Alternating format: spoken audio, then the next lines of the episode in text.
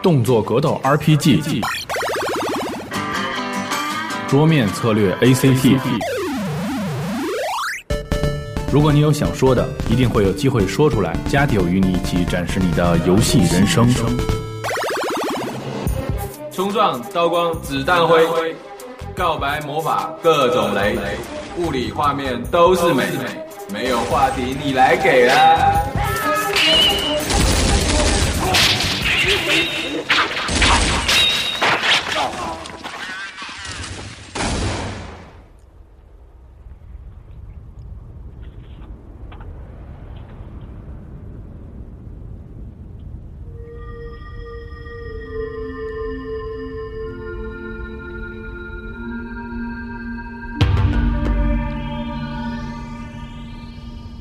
在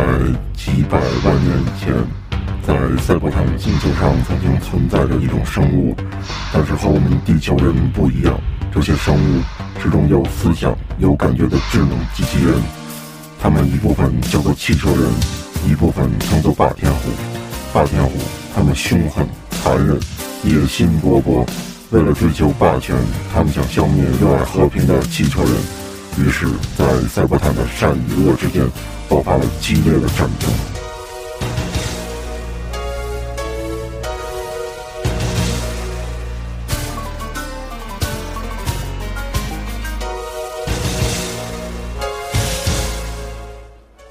大家好，欢迎收听《加六 Pro》的第三十四期特别节目啊！我是主持人西蒙。大家好，我是声波。大家好，我是神 T。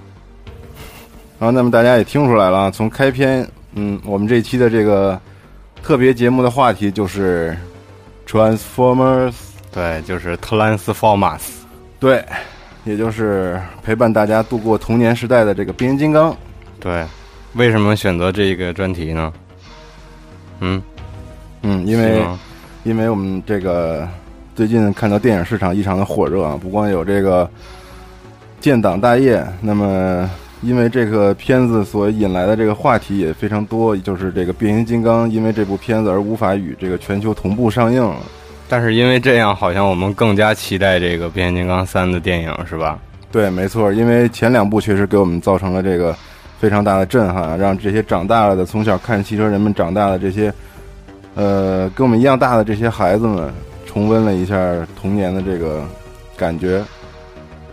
然后呢，反正。刚好是借这个机会嘛，电影还没上映，然后我们就先预热一下。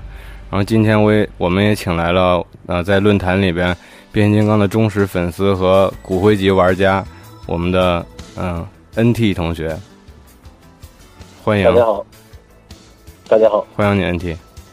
嗯，那我们这一集呢，我们可能呃，这个整个专题节目可能要分上下两集啊，因为关于变形金刚可说的东西实在是太多了。对，内容特别庞大。对，那么我们这一集呢，我们先捡之前的故事来说，讲一讲这个变形金刚初期的一些故事和概念。对，讲一讲我们心里最早的那些印象。嗯，然后带领大家一起先重温一下以前的变形金刚是什么样子。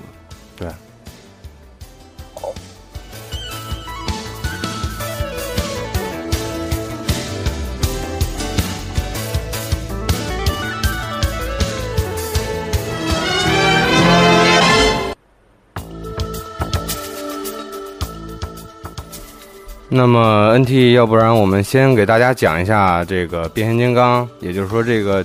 Generation One 的这些之前的故事和历史吧。好啊，没问题。嗯，你来给大家讲一下这些呃 G 一以前的故事。好，呃，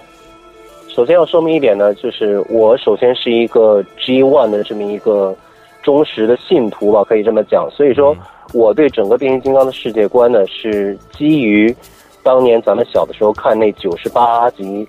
动画片的这个历史以及故事基础上的。哦。所以说，如果说其他有一些变形金刚 fans 他们相信的宇宙或者说历史和我的稍微有点出入的话呢，那么大家本着求同存异的这么一个思想来讨论就好了。嗯，也就是说，像你这么说，好像变形金刚它有很多个多元的这个历史和背景，对吧？对，因为呃，你像，咱们也知道，这个变形金刚其实它最开始它是根据玩具系列开发出来的这么一套呃，首先是一个三级的小迷你剧，嗯，那么后来呢，根据观众的反应，根据整个市场的这种热烈反应，那么后续开发了很多这样的一个像第一季度、第二季度乃至后来的大电影和第三、第四季度等等一系列的作品。所以说，我们现在像你刚才所说，还是先讨论一下这个 Generation One，简称 G One 的这么一个世界观。就是我们小时候所看到的那一代动画片的变形金刚，因为大家好像比较熟悉，就是变形金刚刚开始，他们就是在一个 Cybertron 星球上开始打嘛。但是这之前到底是怎么回事，好像很多朋友们也不是特别了解，是吧？呃，是我我猜想也是吧，因为当时动画片里面呢，其实讲的就是说，基本上从汽车人离开 Cybertron 星球前往地球开始嘛，是从这里讲的。那么之前到底大家是怎么样？为什么发动这场战争？为什么大家打起了内战？这这些剧情的话呢，呃，虽然在以后的剧情里面零星有点介绍，但是讲的不多。那么现在就根据我所了解的一些情况，跟大家先做一个简要的介绍。嗯，好，呃，说到这个 Cybertron 呢，我们就不得不说起刚开始变形金刚的这个呃奴役变形金刚的这些呃一种生物，叫做五面怪，英文就叫做 Quintesson。这些五面怪呢，他们是相当于以现代人的眼光来看，他们是一种商人或者说一种是一种殖民的殖民者的姿态来到了这个 Cybertron。他们是侵略者，他们来到 Cyber，对他们是一种侵略者。之前 Cybertron 呢，它上面本来就有这么一种机器生命体，这这这些机器生命体就在一起生活的很融洽，就是一个很文明、很发达、高度发达的这么一个社会。那么五面怪来到以后呢，他们觉得这个这个种族可以被他们利用，所以说呢，就把整个 Cybertron 相当于改造成了一个巨型的工厂。哦，他们把机器人呢分为两类，一种呢是就作为工业型以及这种社会型，就是 social 的这种机器机器用途的机器人。就跟蚂蚁生产的第二种工对，公里和兵蚁是吧？嗯对，这种呢就是叫他们呃奴隶奴隶的机器人。另外一种呢是专门用来作战的机器人，就是战斗机器人。这种机器人，他们可能当时也是外销给其他星球，当做这种像军火一样的东西销出去的。所以说，这是最开始的这个 Cybertron 上两种，也就是说汽车人的前身和霸天虎的前身，他们实际上都是在五面怪的统治之下，嗯在这么一个高度被严格管理的这么一个社会上生存的。那么后来呢，呃，根据一些后来历史的补完也好，或者说官方的补充也好，是说，呃，Cybertron 核心内部有一个叫做 Vector Sigma 的超级电脑。嗯，这个超级电脑呢，又和变形金刚的元祖叫做元始天尊有一些些关系。那么，哦，这个 Vector Sigma 呢，在有一段时间内，它就是赋予了呃被奴役的这些机器人，赋予了他们自己的性格、他们自己的灵魂以及人格特点，嗯让他们有了自己的思想。但是在五面怪看来呢，这种东西其实像瘟疫一样，他们不想让奴隶有自己的思想，不想让奴隶来反抗自己的作为，所以说呢，他们就创造了一种叫做黑暗守护者，英文叫做巨型的机器人。这个就是机器人的形机态跟械卫兵对吧？对机械卫兵，嗯，在 G 一的动画里面叫机械卫兵。对这种机器人跟后来我们见到大力金刚的非常相似，可以说大力金刚是机械卫兵的进化版或者是改版。嗯哦那么当时他创造了这些机械卫兵来镇压，呃反抗的变形金刚，这个时候还没有完全区分开到底是汽车人还是霸天虎。那么这时候在汽车人当中，就有一个比较元祖的呃汽车人叫做 A 三。嗯 A 三呢，他发明了一种装置，这种装置呢可以呃切断五面怪对守护金刚的控制。那么没有了这些守护金刚对变形金刚的镇压，这些有了自己灵魂、有了自己人格的变形金刚们，成功的将五面怪驱逐出了整个 Cybertron。搞革命了，对，这个 A 三也就是我们后来特别熟悉的，在 G 一里边多次出现的擎天柱的导师太师太师傅。哦，，对，因为你像 A 三的话，它正好是英文 Alpha 的 A 开头，Trial T 也是三、英文数字那个 T 的开头。嗯所以说呢，就是因为太师傅的英文是 Alpha Trial，所以说相当于是太师傅年轻的时候，我们就直接把它称为 A 三、哦，是这么一种这。是一个缩写，相当于名字还是这个名字，嗯。没错，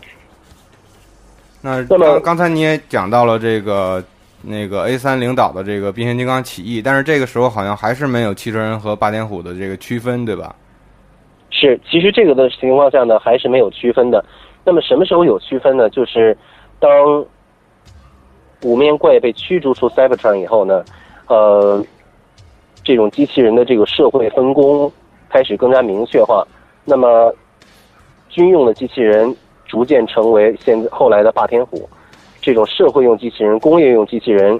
呃，逐渐变成了汽车人这么两个种族。哦，所以也影响到他们后来的那些设定了吧？应该，对对，是牵扯到后来一些设定。嗯。哎，我有一个问题啊，问题那你说？就是说，嗯咱们去年玩到的那个变形金刚那个游戏，是不是就是以这个 G 一之前的这个在赛博传星球上的这个设定来做的？你说那个赛博坦之战对吧？对对对，呃，可以这么讲，赛博坦之战呢，应该就是说我们看到动画片的一个前传，就是最动画片最开始的这么一个前传，嗯，讲述的是这个时候已经是第三次大战了。哦，就其实它第三是源于那个之前有一部漫画叫《内战》，变形金刚的哦前传叫《内战》，嗯它的设定和故事是一样的，是差不多的。嗯，所以说赛博坦之战呢，讲述的是第三次大战，基本上是末期的时候，那么擎天柱如何真正从一个战士成长为汽车人的领袖，从 Zeta Prime 手里面把这个领导魔方接过来，以及整个对汽车人的领导权，包括到后来如何组织汽车人从已经被感染的 Cybertron 离开星球，去就是逃难到宇宙的其他星球去，为了这么一个种族，或者是为了这么一个继承人的延续，寻找新的能量。他们是这样坐着方舟号从 Cybertron 离开了。那你看他汽车人这么被动，他之前这些霸天虎是如何变坏和这样变得这么邪恶的呢？因为他之前可能也没有这么邪恶的性格。是，呃，你像刚才咱们也讨论到，就是刚开始这个五面怪被驱走、被驱赶走以后啊，其实汽车人和霸天虎之间相处的是非常融洽的，一点问题没有。但是呢，呃，这个要引用一个官方的设定，就是原始天尊，他实际上原始天尊是所有变形金刚的祖宗，可以说是老祖宗，他跟宇宙大帝有着一种像这个兄弟一样的关系。我们知道宇宙大帝在大电影里面，它是一个星球，非体积非常非常大的这么一个，行星吞星球吞吞掘者。对星球级的变形金刚。那么原始天尊呢，他当时跟宇宙大帝当时好像也是打了一仗，打了一仗以后呢，这两个人为了消灭对方，宇宙大帝逃到宇宙深处去寻找增强自己力量的方法。原始天尊呢，为了就是可能是他也是热爱和平吧，就自己化身为整个 Cybertron。嗯，然后，呃，我们看到其实后来这些呃，元始天尊他相当于是把自己跟 Cybertron 核心的这个 Vector Sigma 它融合了，融合以后呢，他将自己的生命力存放在领导模块里面，交给他的两个直系的，相当于是创造者，也就是我们现在眼光看来可能就是说他的儿子，一个叫做呃，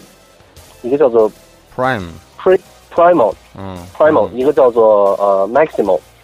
这个 Primal 和 Maximal 呢，我们想到它一个是 P 开头，一个是 M 开头，就自然想到一个是威震天的那个祖先，另外一个就是汽车人领导者的祖先。嗯那么这个领导魔方实际上是被元始天尊交给了汽车人的祖先去把持、去维护，哦，另一个就记住了，就变坏了，是吧？可以这么说。然后霸天虎的祖先呢，看到自己的臣民逐渐的被这个汽车人的祖先的这种呃这种人格魅力所吸引过去，但是他也没有办法。这个时候，在远处观察着 Cybertron 的这个宇宙大帝，就相当于是把霸天虎的祖先给绑架过去以后呢，呃，引诱他，蛊惑他，说如果你能把这个领导魔方给我拿过来的话，那我可以帮你完成你最最狂野的梦想。哦，这个领导魔方是不是就是那个我们在动画片或者电影里看到擎天柱、威震天他们抢夺的那个就是那个小方块方块的那个东西？对，就是这个东西，这就是官方设定的，就是说为什么领导魔方一直要放在汽车人领导的胸前，而且这个领导魔方可以帮助汽车人的领导者与他们之前的祖先去沟通、去对话、哦去探讨一些解决方案。也就是说，拥有这个领导魔方也好，领导模块也好，他才能成成长为一个真正的领袖，对吧？你说的完全没错。然后这个时候，我们也不得不想起了擎天柱他是如何那个由一个普通的机器人变成的那个汽车人的领袖，对吧？是的，是的，然后我记得当时在 G 一的动画里边播出的是擎天柱，当时还是一个怎么说呢，就是很懵懂的青青年，然后是一个仓库管理员，对吧？对，呃，可以说那个时代的话呢，汽车人应该是刚刚会学会了变形技术。那么当时的这个擎天柱的前身啊，叫做 Orion Pax，它是它相当于是一个呃与世无争这么一个只想做好自己本分工作的一个能量仓库管理员。哦，而当时威震天的出现，哎，一个蓝脸，管理能量块儿的是吧？对，但是当时威震天的出现呢，是一种革命，是一种创新，因为相当于是，对他威震天连同震荡波与以及声波这三个机器人是第一批会真正会个体飞行的战斗型机器人，而且威震天是当时里面就是霸天虎祖先创造的新一批机器人里面，它是最强悍的一个。嗯，所以说，当时在 Cybertron 上就有一种很盲目的这么一种追随，或者说一种咱们现在讲的这个呃追星族，或者说是一种崇拜心理。好酷啊！年轻人都觉得好酷，好个人崇拜，对。对，大家一想，哇靠，这这这种机器人他们会飞耶，嗯，这也觉得很了不起。所以说，当时 Orion Pax 他也是对霸天虎有这么一种非常崇敬的心理，他们觉得跟威震天说话握个手，那都是好像被这个、哦。呃世界级大腕儿接见这种感觉，哦。特别荣幸。对，是非常荣幸的一个事情，也就是说，曾经擎天柱其实是威震天的粉丝，可以这么讲。然后后来对自己的偶像失望了，是吗？哦，威震天原来是这么一个角色呀，所以养成了他这个性格特别桀骜不驯啊。嗯，因为因为我们我们知道这个变形金刚它有很多元化的这个历史和世界观嘛，就是其中有一说也是威震天是一个当时非常强大的这么一个军军火型的机器人吧。他就是我了解的一个版本是威震天是作为一个呃决斗士，所以说他当时就是一个类似这样的明星存在的。嗯，这是另一个那个，但是他是没有任何违背的和那个 NT 讲的这个历史，就是总之他是一个备受瞩目的这么一个角色。当然造造成的这这个原那个影响，也就是他非常的自大，非常的狂妄。嗯，嗯，然后还有一些啊、你说。呃，你说，那个，我就是说还有一些那个比较经典的人物，比如说这个威震威震天的左膀右臂，刚才你也说到了声波、震弹波，但是我们印象嗯更深刻的可能是那个呃非常自负的红蜘蛛，是吧？那他他的故事是什么样的呢？呃，红红蜘蛛呢，其实根据官方的设定，它原来和我们在汽车人阵营中见到的这个天火，呃，他们两个实际上是科学型机器人，就是他们他们两个是没有派别的，对吗？对他们其实最中立的，他们只是以科学研究为目的，他们要去搞搞就是各种研究、调查、搞发明，是以这种目的为主的这么一种科学用机器人。但是呢，呃，我们在这个动画里面也看到相关的介绍，就是说有这么一个任务，当时是天火和红蜘蛛一起去地球做调查，但是由于天火呢可能飞的这个有点失控了。他就被地球的引力给拽进去，然后掉入冰山里面，被被冰封住了。那么红蜘蛛相当于是失去了这么一个非常好的伙伴，他就很无奈的独自返回到了 Cybertron。返回到 Cybertron 以后呢，他可能觉得自己的这个能力，呃，做一个普通的科学用机器人也太平庸了，所以说他就投靠了威震天，成为了威震天的左膀右臂。也是一个特别喜欢权力、喜欢力量的这么一个人，其实。对，没错。对，那我们回顾了这么多的这个之前的这个世界观的设定啊，那我们是不是就是跟大家聊一聊这个《G 一》这部动画片儿？对就是我们小时候看到的这个，我们嗯详细来说一说这个动画片儿，最怀念的那一部对对对，分。咱们说一说这里面的这些回忆，好不好？好，嗯，好对，给大家先重回忆一下之前那个最最最经典的这个音效啊。嗯，好。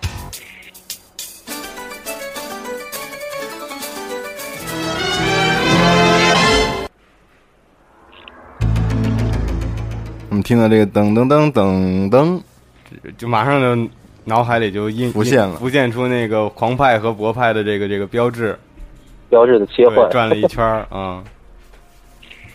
这也算是一个经一个特别不可磨灭的经典了。哎，NT 哎，我在。那么这个故事的开端是我记得他们从塞伯川离开了之后，就是是不是几个发射舱就是掉到地球上了？对，一个是呃霸天虎的是叫报应号，对吧？报应号好像是掉到了水里，名字可够丧的。掉到了海里。然后那个汽汽车人的是方舟号，方舟方舟号那个、嗯那个掉到了一个那个荒漠里边，但是其实是当时是报应号用一个这种磁力的这样一个装置把那个方舟号吸过来了，然后威震天他们带领这些霸天虎就杀到那个方舟号里面去了，然后这个时候方舟号失事了，然后所有人都都落在了地上，然后开始了长达可能是多少一百万年的这个沉睡吧，呃，反正至少是几百万年的沉睡。对，反正睡了好长好长时间。对，呃，这个可以这么补充一下，就是说，当时汽车人呢是准备组织这么几个精英的小队到宇宙各处呢去搜集能量，然后因为当时的 Cybertron 呢已经相当于是资源被耗尽了，那么大家这个战斗已经打了几百万年下来，该耗尽的全都耗尽了，所以说他们想通过到外星系去找这种能量进行补充，希望能够借此呢这个扭转战争局势，所以说呢。擎天柱登上的这个叫做方舟号，他就前往这个叫地球的星球。后来，呃，威震天率领的也是一小队精英吧，跟随着方舟号就呃尾随他，结果被被发现了。被发现以后呢，那威震天就想，那我们就强行登船吧。强行登船以后呢，这个中间还是有这么一像一条像磁力带一样的东西，把这两条飞船给纽控在一起。那么在接近地球大气层这个附近的空间的时候，呃，方舟号和这个霸天虎的战斗飞船都没办法再承受这种一个是引力的呃吸引，再一个呢就是两个飞船在一起不好控制，所以说这个引引力带也断开了。方舟号是坠落到像刚才说坠落到一个像荒漠或者说坠落到一个火山下面，而这个霸天虎的飞船呢，在坠落之前，它根据官方的设定，它也是呃坠毁在地球上，但是具体的位置我们不太清楚。但是它在坠毁之前也是弹出了一些救生舱，这些救生舱呢降落在好像是太平洋中部还是什么地方，这就成了以后的机器昆虫。哦是这么一个关系哦，那我记得那个第一季的时候，他们那个基地不是在海里边吗？霸天虎呃，第一季那个海里面呢，实际上是这样，它是前三集快结束的时候，霸天虎成功又造出来一艘呃战斗巡洋舰。那么他们哦是希望借着这个战斗巡洋舰从地球回到 Cybertron 去，但是呢，这个战斗巡洋舰被潜伏进去的汽车人幻影给破坏了。对对，然后所以说这个，对这个新的战斗巡洋舰是坠到了海里面去。所以说我们以后看到每次霸天虎出击的时候，实际上都是从海里面跑出来。对对对，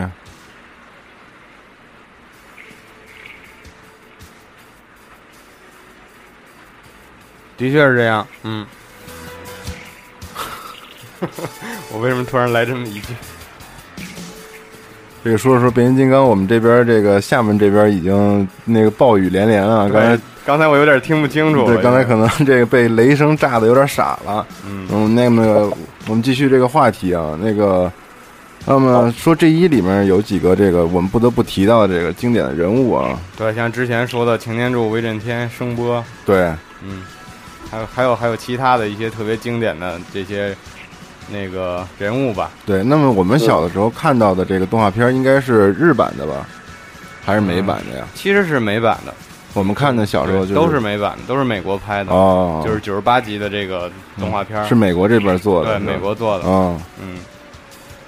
反正我就记得小时候特别喜欢那个变形金刚里面这些人物的说话，比如说声波呀，都特别有特色。对对，声波是那个机器狗、机器沟、机器狗、激光鸟，对。出发，红蜘蛛就是奶射线，奶射线。嗯，对，这声音太棒了，就是我嗯。特特别怀念那个当时这些声音。嗯，对。然后这些而且就是像呃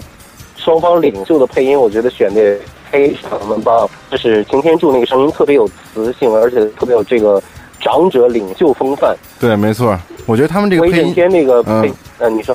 我就说他这个配音演员选的呀，就感觉特别的能代表人物的这个特色，包括他们的声音的那个特点。对，这就不得不提到我们这个，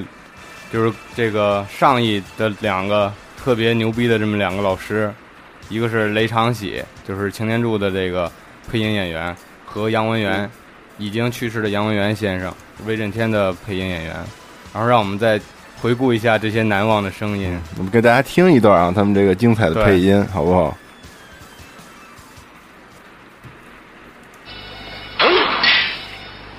到临头你还有什么说的？没什么给你听的，威震天。什么也阻拦不了我。你不行了。再见，汽车人。这些能量块是我特意留给你们的。刚才我们听到了三个人的声音。对，不知道你们能听听出来这三个人是谁？对，首先第一个呢是威震天，然后是擎天柱，对最后的那个其实是红蜘蛛。对对，然后那个我不知道你们知不知道这个雷长喜老师，他曾经在某一个电视剧里出现过，哎，这这个不知道。客串过演员是吗？对对，不是客客串，他就算是一个很主要的一个配角吧。哦，你一定想不到，西蒙，你一定想不到，是吗？这个电视剧也是咱们应该说是特别难忘、特别喜欢的一个古代神话传说的电视剧是《。西游记》吗？封神榜，对，《封神榜》哦，《封神榜》封神榜》里边那个演的谁呀？姜子牙的死对头嗯。申公豹，哦，其实是由雷长喜老先生来饰演的。哦，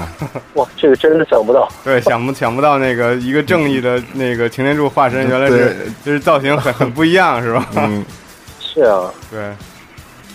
而且我没记错的话，雷长喜还为咱们小的时候另外一部经典动画片《太空堡垒》里的那个格罗佛舰长配过音。对，格罗佛舰长，哦，超时空要塞是吧？哦，对，太空堡垒，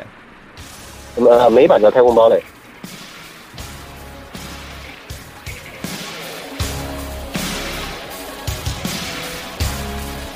呃，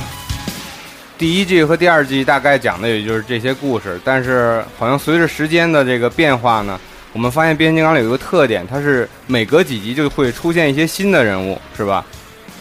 是没错，有些人物他干脆就没有任何交代，但是有些人物呢，他会告诉你这些人是怎么来的，嗯是怎么去的。然后说到这儿，我觉得咱们就不得不说那个在八六年的时候，那个变形金刚动画上映了一部特别，也是变形金刚动画最重要的一年吧，上映了一个特别那个特别特别伟大的这么一个大电影，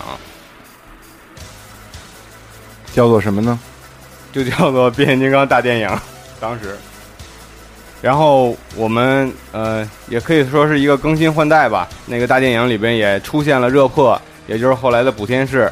还有通天晓、惊破天、擎天柱，他也交交代了擎天柱和那个热破是如何更新换代的，还有威震天和惊破天，当然还有之前我们提到的这个宇宙大帝和五面怪，五面怪也是第一次在这个动画里面登场。嗯，这个原始的奴役他们的这些怪物们，对，当时我记得是那个热破嘛，就是他们乘坐的那个飞船失事了，然后嗯落在了那个昆萨萨星球上。嗯之前 NT 也讲过，这个五面怪被那个汽车人和霸天虎的革命赶出了 Cybertron，然后他们就来到这个昆萨萨星球。昆萨萨星球的这个土著也是一种机器人，是垃圾星人，他们是一些这些收集那个宇宙各处飘来的这个垃圾的这些可以变成摩托车的这样一个那个变形战士。太空垃圾对，收集者，然后那个同时五面怪呢也也在这儿进行了一些殖民统治，然后很多这些无辜的星球上的人都被这些五面怪给害死了。有一个特别经典的这个场景，就是五五面怪在一个高台上要审判一个呃一一个星球的一个最后一最后一个人吧。然后这个这个人说：“那个，请请放过我吧，我是什么什么星球上的最后最后一个人了。”然后那个三个五面怪就说：“那我们审判他到底有罪还是没罪吧？”然后大家记得五面怪最明显的特征就是他有五张脸，对吧？对可以不停的换脸。嗯，然后当他换成了这个死亡之脸的时候，他只说了一句话，说无罪。啊但是说无罪的时候，这个时候五面怪的卫兵竟然把那个高台的那个跳板打打开了，然后那个可怜的机器人就掉下去了，下面全都是一些恐怖的机械鲨鱼，哦然后这这个可怜的人就被机械鲨鱼撕个粉碎。因为他露出的是死亡的那个脸，其实不管他说有罪还是无罪，这个人都是要死的。这哦这个审判是很无聊的，就是五面怪在把玩这些其他星球的这些居民。嗯就是可以可以看得出五面怪是特别特别残忍的这么一个一个外星侵略者和外星殖民者。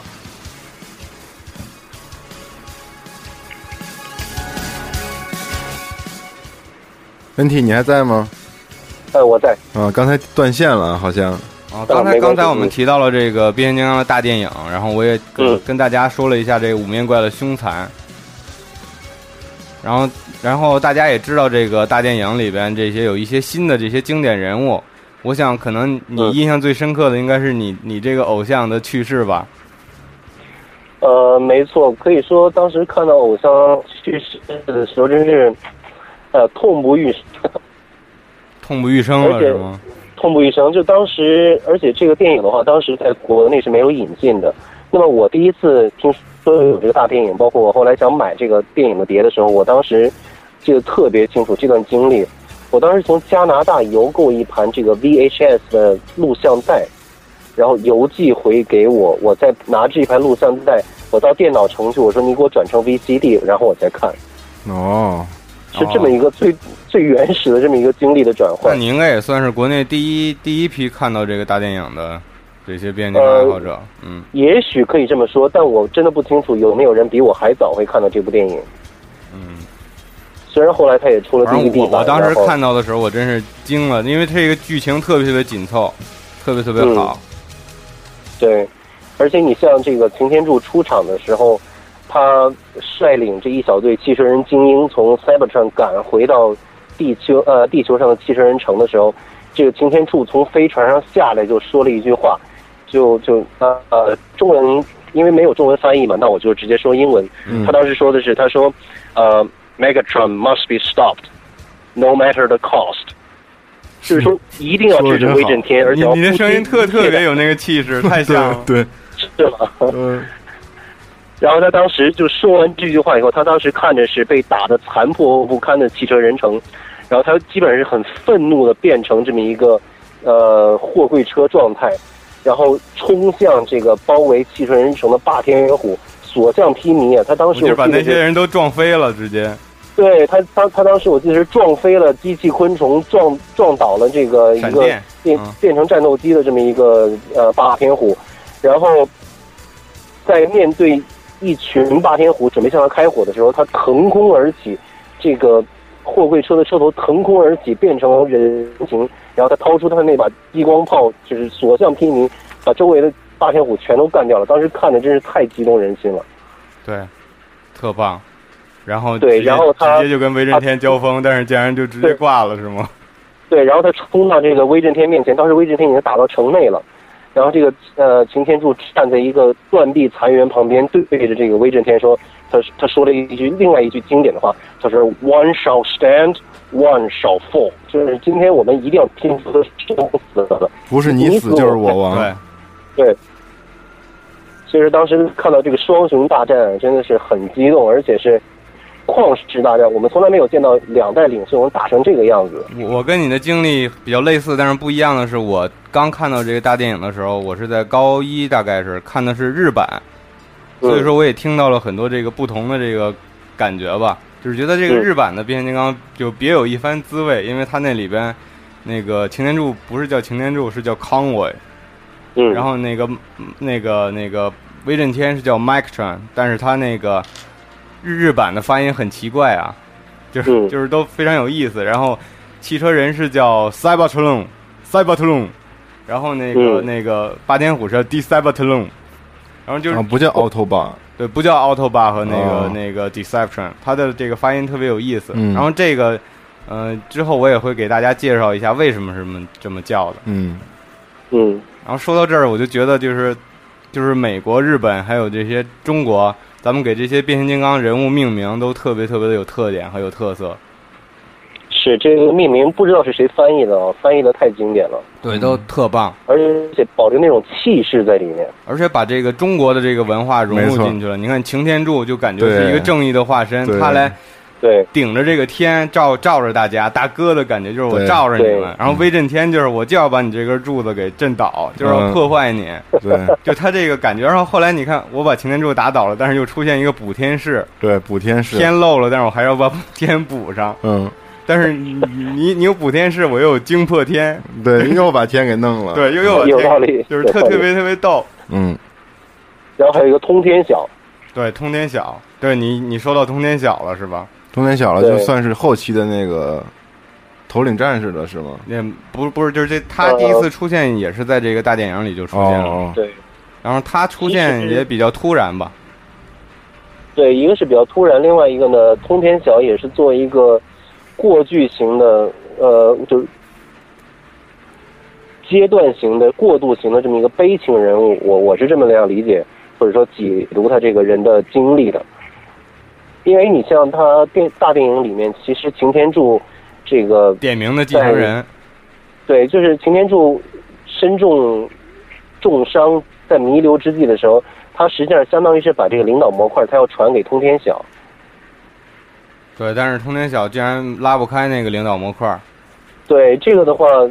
是说命运的安排呢，还是说怎么样？还是说这个热破实际上是第一个从呃擎天柱手中把领导模块接过来的这么一个原因？嗯热破是补天说士吗？热破是补天式的前前身。这段历史你可能不了解，因为，你没看这个。嗯，对，就是我他是这样，嗯，你说你说问题，啊，他是这样，西蒙，我我我就帮你简单介绍一下。嗯，就是说，热破他在成长为普天石之前，他是一个像年轻小伙子，他变身的是一个跑车。嗯，跑车那么他哦，未未来系的跑车，哦，哦就是特别年轻光鲜的那种，是吧？对，非对特别热的阳光一一个个孩子，而且呢，就是愣头青，可以这么形容他，嗯这是一个愣头青，他经常惹麻烦，但是呢，是一个敢作敢为而有思想，这个很热血的这么一个小青年。嗯嗯他成他接过领导魔方以后呢，实际上，呃，到后期他成长为这个补天士以后，他从这个漂亮的跑车变成一个还是具有跑车形态的这么一个，也是拖着一个大货柜，不知道是不是汽车人传统啊？啊，就就必须有货柜，对，必须有货柜。让人变一定要有个货柜在后面。可能我觉得这个如果用中国文化来解释一下，就是作为领领导要有有有承担、对，有责任，嗯这也是大电影最吸引人的地方。我觉得就是说，它这个有一个转折。本来通天晓是汽车人的继承人，但是说实话，那个擎天柱可能是间接被热破害死的，因为那个在威震天和擎天柱那个撕扭在一起的时候，热破出现了。结果那个擎天柱为了保护热破吧，然后挨了那个威震天的几枪，哦，然后这样他才那个就是濒临死亡了吧。嗯然后这个时候擎天柱挣扎着把威震天那个打个半死，嗯然后威震天那个被声波他们救了之后，就是因为基本上丧失了能力嘛，然后被红蜘蛛和无情的把他们扔到了那个浩瀚的宇宙宇宙当中，嗯嗯。然后威震天，那个我跟大家重温一下大电影，因为好多朋友可能没看过。嗯。然后那个威震天在浩瀚的宇宙中又遇到了这个邪恶之源宇宙大帝，嗯。然后被宇宙大帝改造成了更加邪恶、更加可怕的惊破天。嗯。然后同时在汽车人这边呢，随着那个啊，随着擎天柱的离去，然后通天晓就接下来领导模块，然后然后这个时候威震天突然不是惊破天突然杀回来了，又重新那个和那个那个汽车人展开了战战斗，但是结果发现那个通天晓他并没有能能力去拉开这个模块领导模块，嗯所以说他不具备那能力，然后这时候他又被惊破天给摧毁了。哦，然后汽车人没有办法，为了不给人类增加麻烦，他们就开始转移，嗯，坐着飞船转移。然后这个时候呢，然后就是我之前讲的那个热破又遇到了五面怪，嗯又遇到了垃圾星人这些有趣的经历。哦然后最后是热破在宇宙大地内部和惊破天那个搏斗的时候，因为惊破天拿走了那个通天晓身上的领导模块嘛，惊破天想得到这个能量，嗯想拉开，但惊破天也拉不开。然后在热破和惊破天厮打的时候，热破无意中把领导模块拉开拉开了然后当时我这个特别激动啊，嗯嗯。瞬间感觉热破就变身了一样，哦。就是变高了也，然后变得变得确有变高，对变变得成熟了，就是本来是年轻人那种脸，一下变得有棱有角了，就是感觉变成一成年，然后就是很轻易的把那个惊破天给打败了，对打败了，从宇宙大帝身体里甩了出去。哦因为宇宙大帝是最他最怕的就是这个领导模块，哦它是光明的力量嘛。哦，太牛了，然后这个时候热破就是补天式了，已经是他再次拉开这个领导模块，这时候宇宙大帝就变得粉身碎骨，嗯，就变成了后来我们第三季看到的那个在宇浩瀚的宇宙中漂流的一个头。哦，所以我们看电影里面那个那个领导模块，一旦就是把它打进霸天虎体内之后，就会摧毁他们这些邪恶的力量。对，这是真人电影里边也算是借鉴了这个概念吧。哦，那么刚才说到这个热破啊，让我们听一听这个热破的主题曲，也是 NT 为我们提提供的这个戴尔。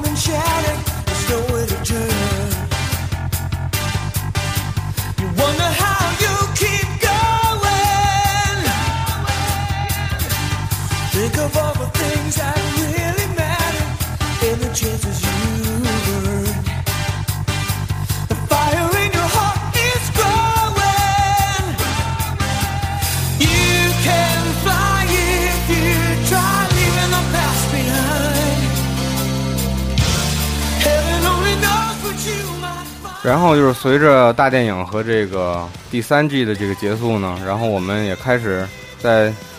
美版呢也有这么一个传说中的这个三级动画，但是我们国内没有引引进，就是这个重生。它这第一次就引入了这个头领战士和目标战士的这个概念。当然，它这个动画很粗糙啊。我们对于头领战士的了解，应该算是在日本的那个头领战士那个部分有所了解，对吧？对，头领战士，头领战士那个巨无霸福特什么那个，算是这头领战，士对。那就是头领战士一个特别经典的人物那。大大型基地也是变形金刚。你你以前说你有那玩具，对对对，我小时候玩那个玩具，把玩了好几年呢，一直好好好羡慕，好羡对。巨好，我觉得那个做的特别大，而且那个头拿下来之后还可以变成小人儿。对你说的这就是头领战士的特点。头领战士就是他的头拿下来可以单独变成一个新的机器人。对对对，这算是又是一次新的更新换代吧，又把以前的这些老的人给他们踢出去了，又又又找回来这些新的新的一波人。对，嗯但我觉得变形变成一个脑袋挺有意思的，但是那个玩具，说实话，做的不是很好，那个头很糙。对玩具感嗯有点有点强。对，这个头糙不糙的是一方面，我觉得最关键就是它变成各种载具也好、战车也好，这个形态对，完全脱离了我我们对这个未来的一种感觉。我觉得没有，就是说 G One 原来这些继承人变的东西，至少还比较真实，至少后来那些还、也还比较靠谱。你我们就觉得你刚才变成声波了。没事，我们听清楚了啊。嗯，嗯，那咱们还是回顾一下这些经典的这个头领战士的剧情吧。我觉得有比较雷人的几个地方啊，我们也可以嗯就是比较一下，就发现到头领战士这部分呢，因为那个是转手给日本人拍了嘛，所以发现这个整整体的故事风格啊、有了一个特别大的这个改变。嗯比如说嗯擎天柱离奇离奇般的这个复活，然后那因为在那个上一部离擎天柱不是复活了吗？然后离奇离奇般的再次的那个死去，然后补天士呢，就是不知道怎么回事，就是大家已经在庆功宴了，然后这时候突然带着杯子，然后说那个我要负担起责任，我要去浩瀚的宇宙中寻找新的能源和那个汽车人新的未来，是编乱了吗？这个剧情有点。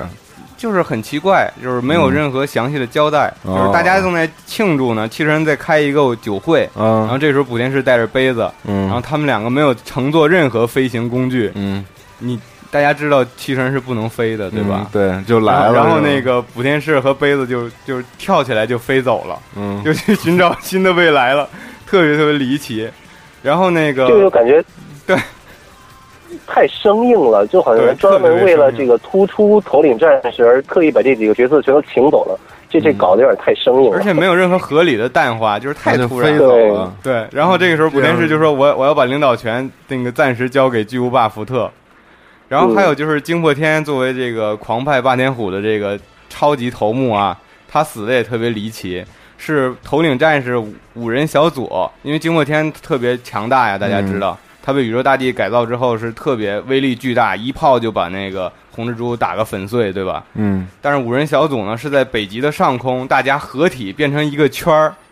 然后通过太阳的这个阳光，然后五个人使使出了一个合体技，然后打倒了一个冰山，最后把惊破天打死了。哦，有没有很日本？啊，对，有点有点元气弹的意思。对，五五个人五个人都腾空起来，然后绕成一个圈儿，嗯最后中间射出一个光束，然后把惊破天打败了。元气弹可能是，或者高达里面那轨道那炮。对对对，嗯嗯，特特别特别，嗯就是和以前完全不一样。这个，嗯，怎么说呢？就是从日本的这个动画来来说吧，感觉就是比较让人失望吧。嗯，可能这个这个题材还更适合让美国人那边来做，对，可能也是我们先接受的这个先入为主先入为主了啊。嗯，然后还有就是那个比较经典的人物，一两个大家伙，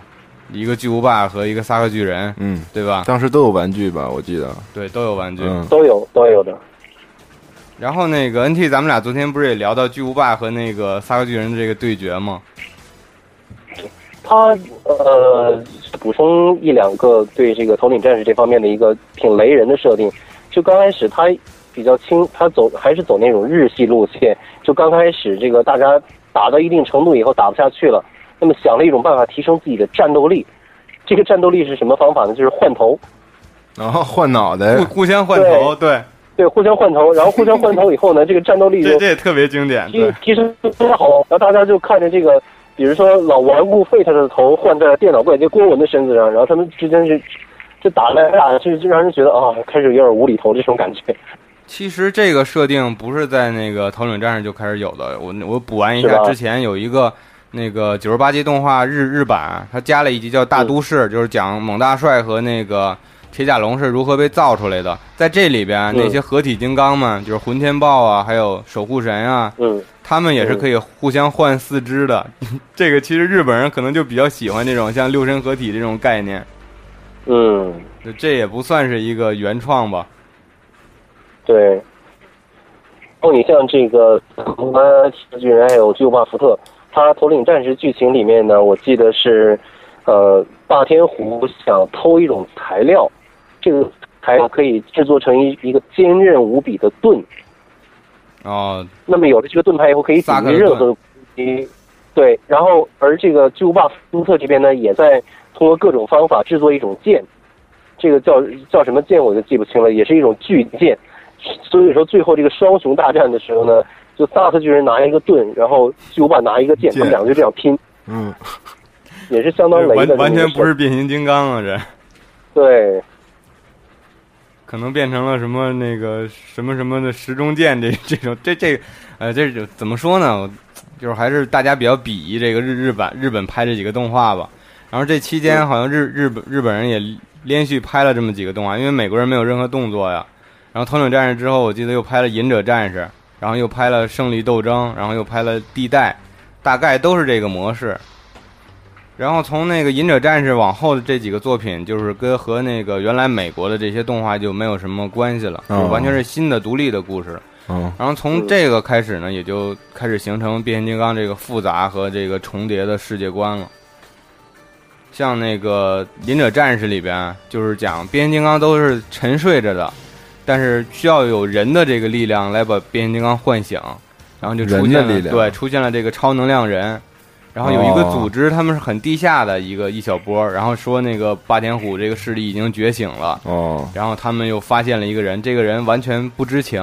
然后说你其实就是我们寻找的这个超能量人，然后哦，他穿上这身衣服就能变成一个，也像头领战士是这么一个小方块儿，然后贴到擎天柱的那个大车厢上，有点像终结者的感觉，是不啊是？怎么说呢？反正嗯挺逗的。然后那个擎天柱变形，然后还能和车车厢也能变形，然后呢和车厢还能合体，哦，就这么一个车厢是他一个马甲。对，是一个马甲，就相当于变成了通天晓这种有有马甲的这样的机器人，就是一个全新的故事吧。然后后来的胜利之斗争呢，又有什么恐龙啊，这些这些，但是和那个之前那个机器恐龙是完全不同的概念，嗯他们是一些真的恐龙，而且会说话，然后真的恐龙背了一些什么机械飞行包啊，哦我好像看过这个，你看过是吧？啊以前卫视卫视中文台演过，对对对对对对，有好多武器，恐龙身上有好多武器，特牛还有什么海底狂魔呀，这这这这些反正，嗯、也不太方便表态吧。我猜国内可能粉丝也不是特别多，但是还是怎么说呢？还是像那个 NT 这样比较忠实于这些美版九十八集故事的，是大大绝大多数吧。对，因为我觉得还是我们大家本着一个求同存异的感觉，就是大家喜欢的是人物。那么你至至于你喜欢哪一段历史，你喜欢哪一个平行宇宙里面的这些故事的话，那是我们尊重大家的选择。但是也就是说，我们表个态，就是我作为我自己来说，我还是最喜欢、最相信 G One 原始设定里面这种人物设定也好，背景设定也好，我我是最喜欢这些。后来后来这些像刚才熊猫提到的什么胜利斗争、隐者战士这些，我基本上就没怎么再看过了，因为我觉得太乱了，就有点和我相信的东西背离的太厉害了。嗯而而且有的人是因为他太喜欢以前的这些故事了，所以他没有办法接受那些。可能你也是这种，他我就有点像同人了那种，没有没有办法。接受这些这些故事了，因为他也完全不是变形金刚了。嗯，哎，我对，我那个曾经上中学的时候还看过一个三 D 的一个动画片，我不知道你们知不知道，在央视演的一个动物变形金刚。这个我们之后会提到老鼠和这个、这个动画片就是非常经典的野兽战争，也当时我们叫超能勇士翻译过来。我特别喜欢看那个，而且是吗？那对，我们后面可以，你可以好好聊一聊。好好好，嗯然后因为变形金刚这个内容呢比较庞杂，所以说之前我们也提到了，可能要分成上下两集来讲。嗯然后至于野兽战争这一块儿呢，可能我们要放到下集来讲。好，没问题。嗯，大家最难忘的还是 G 一这块儿，对吧？嗯，对，特别是像大电影这个交接，看到一代领袖死去，真的是很难过。而且我如果没记错的话，我看过一个电视访谈报道，就是说当时这个大电影在一九八六年投放欧美市场以后呢，呃，很多这个小孩子啊去电影院看了这个电影以后，家长就愤怒的打电话给这个电影的制片人或者是制作组，向他们抱怨说你们这个编剧怎么搞的？说我们这个小孩看完以后呢，看到擎天柱死了以后，回到房间里面就自闭啊，就是不愿意出门，也不愿意说话，哦不愿意跟人交流，伤心。影响到这种程度，特别特别的伤心所以。说，擎天柱后来活了几次。对，但是后来这个的话，咱们稍微过一两分钟再说。所以说，当时这个欧美的这个编剧，他们当时也意识到自己的错误了，他们盲目的为了向大家介绍新的一批变形金刚玩具，而让前一代变形金刚死去了很多。所以说，为了弥补后来大家心中的遗憾，擎天柱在第三季和第四季活了两次，活了两次。第一次是被五面怪给折腾活了，因为大呃这个僵尸，嗯，呃，他大战人物以及其他牺牲的汽车人，像这个警车、铁皮救护车、大汉等等这些汽车人，他们的这个呃遗体呢被放在一个汽车人陵墓里面，然后射向了宇宙，在宇宙间漂泊，也是相当于是对对这些战死汽车人的一种尊敬。那么五面怪呢就找到了这个灵柩，把这个擎天柱给像呃当成了一个他们控制的布偶。然后让擎天柱带领汽车人舰队走进这个五面怪的埋伏圈，想借此机会一举消灭，呃，已经统一了 Cybertron 的汽车人。但是擎天柱在最后一刻关头的时候，被这个胸中当时呃古天士将这个领导模块就还给了擎天柱，因为毕竟大哥归来了嘛。那么把这个领导模块还给大哥，这个擎天柱心中的这个领导模块就是恢复了。呃，解除了五面怪他的对他的这种控制，对，他命令其他的没有战死的汽车人率领舰队全都撤离这个包围圈，他自己一个人啊驾着这个旗舰，仍然是冲进这个包围圈和这个小行星呃埋伏这个地带同归于尽。当时看的也是大家热泪盈眶，就觉得，哎呀，擎天柱好不容易活了，结果又死了。大哥这个牺牲精神是吧？但是对这个牺牲精神真的很很了不起。他当时我记得画面就给这么一个角度，汽车人坐呃呃擎呃擎天柱坐在驾驶台上，他的右臂好像还是左臂，当时已经断掉了，然后脸也受伤，有一只眼睛好像感觉就是已经瞎了那种感觉，但是他还是在那里就是用很很沉缓、很一种呃很虚弱的声音在说，就说直到大家都安全。他是坚持，他是这样一种情况，驾着这个船继续向前飞，继续向前飞，飞到埋伏圈里面，跟这个船一起同归于尽了。就是他为了拖延时间，让其他七十人全都撤走。个太你是不是特别特别喜欢擎天柱啊？那擎天那擎天柱是我大哥来的，我告诉你。擎天柱是是你最喜欢的人物，对吗？对，他动漫人人物。动漫人物里可能是最喜欢的吧。对，那说到这儿，咱们可以聊聊大家都喜欢哪些经典人物，是吧？之前西蒙也给大家留了这个题目，让大家去好好嗯嗯说说自己你听心心中的爱。采采集了一些这个这个听众朋友们的这个留言啊，听一听他们是怎么说的。首先采访我们这个不是听众，是主持人的屁熊，他对变形金刚也是非常有爱啊，嗯你听一听。大家好，我是 T 熊。嗯、聊一下变形金刚话题的话，我自己最喜欢的这个角色应该是红蜘蛛，呃可能就是很多跟我的这个年龄差不多的朋友，就是小时候看变形金刚的时候都是属于小男生嘛，然后当时比较确实比较喜欢那个狂派里面的一些角色，特别像红蜘蛛这样，就是本身实力很强，而且性格比较令人喜欢。同时，它变形是一种那个在天空中飞行那个感觉特别帅的这样一个飞机的这样一个造型。所以特别特别喜欢这个角色，当时。呃，后来电影版的那个第一集里面那个对红蜘蛛的这个刻画也是非常成功，把他的这个性格里面的一些一些阴险狡诈的一些地方，包括他本身这个实力也是非常强的。在电影里面，他一个人干掉了半队的半半半队的那个 F 二十二，这个本身也是那个实力超强的一种体现。而且他这个人性格就是确实比较令人喜欢。呃，他虽然说是那个属于在威震天身边的这样一个角色，但是时时刻刻都想着能够策反威震天的这样一个位置，所以说这样的一个角色确实是比较令人喜欢。呃，其次的话就是擎天柱大哥，这个不用说了，应该是每个男生呃心中最崇拜、最崇敬的这样一个英雄。呃，还有的话就是呃格派的，就是在擎天柱他们之后第二代的那个人物，就是呃就是补天士他们那个那一波，我比较喜欢通天晓。呃，因为补天士他作为这个首领的话，就相比擎天柱呃来说，不管是在性格上的，还是说在能力上，有很多的不足吧。但是通天晓出现了以后呢，就是呃可以说把他很多他把这个补天士身上的一些缺点给弥补了。嗯，而且他的变形的这个造型也是一个呃很壮的大卡车，就比比较像那个擎天柱那样一个造型，所以可能、呃很多人也比较喜欢这个角色。嗯，就这些。他说又说了悲剧的通天晓，让我补充一个啊，那个因为咱们是一个游戏栏目嘛，所以说多少还得提一下游戏。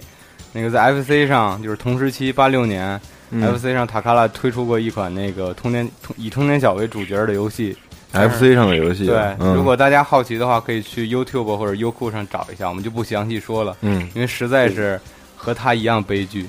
真的。这个游戏呢，呃，难度非常的高。首先，你控制这个通天晓是没有血条的，而且呢，它也没有没有任何存储点，没有检查点，没有续关能力。也就是说，你一旦失误一下以后，你必须从这一关的最开始重新再打一遍，哦难度相当之高。而且他的这些敌人啊，还有这些 BOSS 的设计啊，毫无新意。前几关的 BOSS 都是一些什么防卫塔呀，什么一个狂派标志啊这种，哦然后敌人都是小飞机、小汽车这种，嗯也也也没有什么经典人物。然后后几关的 BOSS 呢，什么威震天呀、铁甲龙啊，基本都都是一样的，在天上飘。所以说这个游戏的确是也没什么可说的。如果大家想了解呢，可以去看一看，但是玩儿我就我们还是不推荐了。嗯，呃，玩的话也可以。我这边收到一个信息，呃，收到收集到一些信息，就是这个游戏当时还有一个隐藏要素，它每一关啊有特定关卡的这个飞机兵，你把它打落以后呢，它会变成一些字母。这个平常的字母的话呢，它是有比如说给你呃提升战斗能力的，让你这个不怕别人碰撞的，有这些功能。那么有红色字母的话，一共有七个字母，分别在七关里面让你去收集。这七个字母分别就是拼出来，就是叫做 Rodimus，就是补天士的这个英文的拼写。哦，你收集齐这七个字母以后呢，你就解锁了补天士这个人物，哦你可以用补天士来重新闯关。哦这个还是有点意思，这有点意思。对，这还有点意思。但是更加悲剧的是呢，补天士这个形态和通天小的形态基本上没有区别，这是我听说的啊，但是我我也没有。个红的卡车是吗？对，就是相当于一个通天小形态的重新涂装版。好吧，好好吧好吧，好吧。嗯，嗯，听听下一个再。有一个花絮，再有一个花絮跟这个大家分享一下，也是关于这个游戏的。呃，好像是说当年有一个叫做 Telly Telly TV 的这么一个杂志，它在一九八六年的十二月的这个刊物当中啊，举行过一关针对变形金刚的比赛。奖品呢，就是这款咱们提到以通天小为主角游戏的这么一个限量版的镀银游戏卡带。这个游戏卡带全球仅制作了对镀银的卡带，这个卡带仅制作了五十套。那个，我对这镀银的卡带卡带不是特别感兴趣，但是我对不它感兴趣是吧会不会会不会导电，我我很很担心。是镀银的，嗯，我们还是我觉得这也是这啊这个游戏唯一亮点吧。对，我们还是接着听听大家就是喜欢的这些变形金刚人物吧。嗯，那么下一个是这个 Y Blade，我们听听他怎么说。大家好，我是论坛里的 WY Blade。关于这次的变形金刚里面最喜欢的人物，我个人最喜欢的是声波。当时觉得声波觉得厉害的不是他的战斗力，而是觉得他从胸口蹦出来那几那个磁带小人实在是太酷了，又能窃听机密，还不容易被发现，被那个地球的那两个小孩见面了还能打一场，实在是很酷。声波真的是很酷，对，我觉得也是。小时候我觉得声波的玩具是最有意思的。而且我们感觉声波虽然他这么有实力，但是他很忠诚，嗯是吧？他特别忠于威震天。对，而且声波其实真的挺厉害的。而且声波这个性格刻画就是那种谍报人员，很寡言，他说话很少的。对但是他的每次出现都是这种非常有意义的窃取一些情报啊，，科技兵加上一个间谍的那种，对，嗯间谍大师这种。对。下一个是这个玉宇无尘啊，主持人们好，我是玉无尘。呃，我最喜欢的经典变形金刚角色应该是波派的情报收集员啰嗦，因为那人就是 Blur。他喜欢的原因就是他快，干什么都特别快，说还快。嗯，他特别的能突出这个性格特点，就是快。呃，这也就是他最大的一个优势吧。其他的小毛病也有不少，但是他能把快做到极致，整个变形金刚里边速度最快的，这就是喜欢他的主要原因。他说到了啰嗦啊，这啰嗦第一次也是在这个八六年大电影里边出现的。然后说到这儿，我觉得必须得说一下大电影，它多少还是对经典的这个科幻电影《星球大战》有了很很大程度上的借鉴。嗯，包括剧情上和人物设计上，还有刚才玉无尘提到这个啰嗦，我觉得它基本上是呃，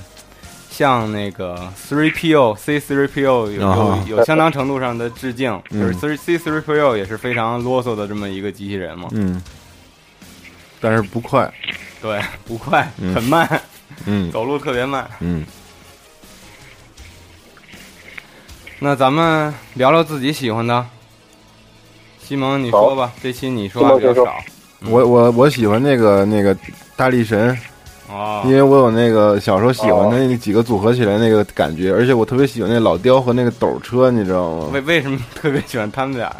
老雕，因为它前面那个东西啊能能拉长能拉长伸缩，然后我我记着好像那个那个钩都能拉，对对，我记着能抬起来，钩是都钩都能拉，然后还有那个铲车，不是斗车，是那铲车推土推土车啊。啊，对，推不是推土的，它啊是那那个挖挖地那个知道了知道铲铲车，哎，对我觉得那个也挺有意思的。我喜小时候小时候老去买那玩具，然后最后凑齐了一套大力神嘛。其实好像喜欢大力神的，主要是因为那个玩具，嗯，对，然后因为挺蠢的嘛，那几个人巨傻在但是但是组合起来很帅啊。嗯，对，是很帅，那设定特别帅，所以我比较喜欢。另外，但是组合起来还是很蠢啊。对对对，然后另外还有一个是那个能三变的一个，你记得吗？我不知道是出现在哪个是动画片。狂派还是博派？是狂派的飞机，然后坦克啊闪电那个叫啊闪电对，那个我觉得特别帅，也是因为玩具我特别喜欢对，欢。那也是在大电影里第一个被擎天柱撞飞的。有紫色和米黄色组成的，好像我记得是好像那个我觉得那个是玩具设计的特别好，因为它变完了之后特别好，那三个形状都坦克、飞机还有人。对，但是你变成那个人之后，你要把坦克后边那个炮塔拿下来。嗯，对，这个我记不清了，反正好像是。那那个我有。嗯，完了就是这个声波。哦。嗯，因为我觉得这个组合太好了，里面的小东西能变形，我觉得特别精致，你知道吧？而且声波本身也不大，也不是那种大型的机器人。对对吧？它本来是一个收音机那种类型，玩玩具挺大的。对，玩具是挺大的，但是它本身在那个游戏里的那个动画片里面不大，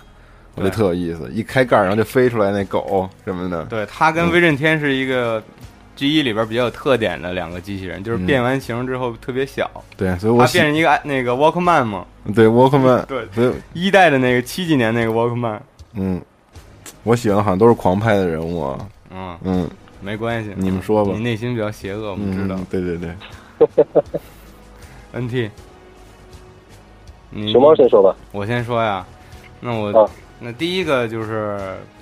擎天柱，我就不想说了，这个大家都会说的，我就说说热破吧。热破是我比较喜欢的一个这么角色，嗯、我觉得他的性格跟我也比较接近，就是就是想什么做什么，想什么说什么这么一个人。然后，但是他应该算是那个汽车人里边第二第二号悲剧人物吧。第一号当然是通天晓了。为什么说他是第二号呢？虽然说他那个很离奇的当上了这个领袖，但是我觉得他长期是活在擎天柱的阴影里边的。而他他的性格有非常懦弱的一面，就是擎天柱呢，虽然说他很也是非常博爱、非常那个向往自由和平等，但是擎天柱他是一个非常果断的人。但是热破。或者是补天士呢，他的一个缺点是他有的时候有点优柔寡断，这这个也是可能是他注定他这个悲剧的命运吧。然后还有主要是热破有阿尔西亚，对吧？也是我们一个唯一一个比较主要的这么一个女汽车人，对吧？所以我喜欢热破。然后第二个呢，我可能和熊一样，我比较喜欢红蜘蛛，因为我觉得红蜘蛛是一个在。狂派在那个霸天虎里边唯一一个比较像人类的这么一个角色，比较有人性。其他的霸天虎虽然有的时候就是也很痞啊，嘴也很碎啊，但是大多数都是特别效忠威震天的，感觉他们内心都是还是都是机器人，就是他们没有人敢反对威震天。但是红蜘蛛是一个例外，当然这也跟红蜘蛛这个来历有关系，因为他可能天生就不是一个霸天虎，他天生是一个就是这么一个辩解者，是一个科学家嘛。我也比较喜欢红蜘蛛，当然红蜘蛛也是一个悲情人物。他，我喜欢怎么都是悲情人物。他那个篡权没成功之后，被惊破天一炮打个粉碎，之后很悲惨的又不能升天成佛，变成一个鬼魂，一直陪伴在这个宇宙大帝身边，就是也是很可怜这么一个角色吧。但是红蜘蛛后来也复活了呀。对，后来也复活了，但是怎么说呢？就是永远的，他连二哥都算不上嘛。二哥其实是震荡波，对吧？呃，可以这么说，一代来讲，二代二哥是震荡波，对，但是惊破天，对，惊破天领导以后，其实二哥是这个狂飙，对，那时候震荡波已经死了。然后那个再再说一个吧，再说一个就是钢索吧。我喜我我比较喜欢这种就是反常规的角色，因为钢索他本身是一个后出现的这么一个角色吧，第二季出现的，对吧？然后他的特点呢，就是他第二季还是第一季我忘了，那可能也是第一季的尾声出现这么一个角色。他出现就是逆转了狂派和这个博派的这个这个局势吧。对，之之前有那个狂派有这个大力神嘛，简直太牛了。然后钢索钢索出现了，他并不是很顺畅的，就是臣服于汽车人，他是一个很反叛的这么一个角色，他亦正亦邪。有的时候我为什么要听你擎天柱的？有的时候说，如果说是擎天柱是代表了这种美国的这种精神吧，自由、平等、博爱，那我觉得钢索就代表了美国人的这种另一面吧。他很反叛，然后他很无拘无束，我觉得这是他的一个特点。嗯，我就先说这么多，NT 你再最后说说。行，那我喜欢的三个人物，如果说限定为三个的话，那第一肯定是汽车人老大擎天柱。这是我的最爱，不用说，我们都看出来了。嗯，对，就就擎天柱那种感觉，就是说他真的是，呃，永远扮演着一个大哥的形象，而且他那种是，他那种博爱以及那种同情心，真的是把一个领导，就是我们想到领导或者想到一个英雄，一个一个真正是英雄的真正一个人物的时候，我首先会想到擎天柱这样一个性格。嗯他永远都是呃考虑别人，或者是考虑能不能是否能给地球人带来便利，或者说不要牵扯地球人进来，不要给地球人造成麻烦。他永远考虑的是这些。一个英雄，嗯对，所以说他在我心中永远是个大哥的形象，而且呃对他的崇拜就是那种他是我老大。我特别好奇你另外两个人，其实呃，第二个的话呢，如果说我喜欢的，我会喜欢爵士，就是也是实际上我用的头像。嗯副官我为什么喜欢？对他实际上是擎天柱的副官，也是汽车人阵营当中的这么一个特种战的指挥官，嗯特种作战指挥官。呃，我喜欢爵士，主要是因为他对这种文化的嗯这个接容力。他到达地球以后，呃，他相当非常擅长非呃交流，去了解地球的文化。然后呢，相当于是他向擎天柱进行这些汇报，相当于是他是呃，他是和地球文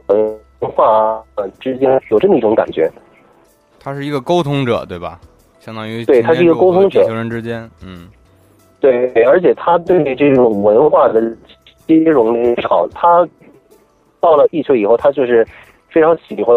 那种重金重金属摇滚乐，而这个重金属摇滚乐的话，在几集变形金刚的故事里面，也的确帮了汽车人大忙。嗯这一点我是觉得，这个爵士他对呃文化的一种包容力，还有是他这种性格，我觉得是我喜欢的。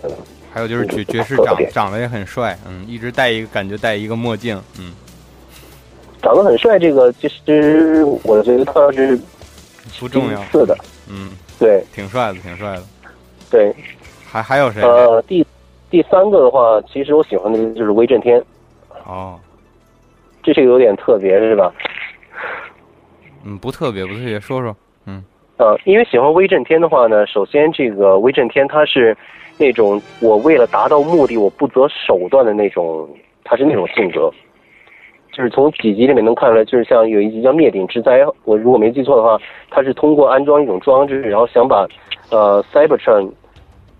就是传送到近近地球轨道来，这样子的话能够更好的把地球上能量运运给 Cyber 重新让 Cybertron 复兴，他是这样一种心情，而且他的这种残忍的手段，你说他残忍也好，说他无情也好，实际上他都是为了达到他最终的这么一个最开始设定的这么一个目标而去执行的。他这种执行力和魄力，我觉得是值得我们从某种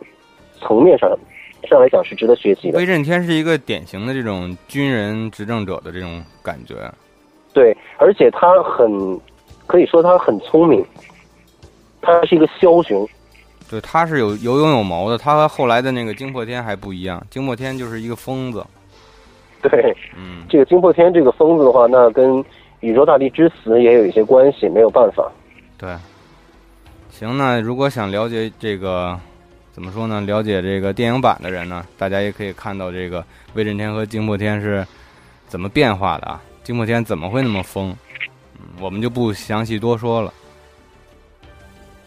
那咱们这个话题就到这儿吧。好，那么我们这个